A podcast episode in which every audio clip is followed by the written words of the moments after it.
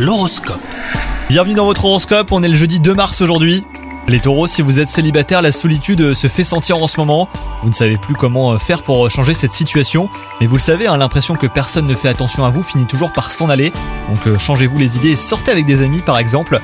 Quant à vous, si vous êtes en couple depuis peu de temps, vous allez en découvrir davantage sur votre partenaire et ça sera très agréable. Au travail, vous apprenez que l'une de vos pires craintes ne se réalisera pas. Vous vous sentez donc soulagé et cela génère forcément une nouvelle motivation. Vous voyez l'avenir plus positivement. Enfin, côté santé, il serait bon de vous fixer des limites.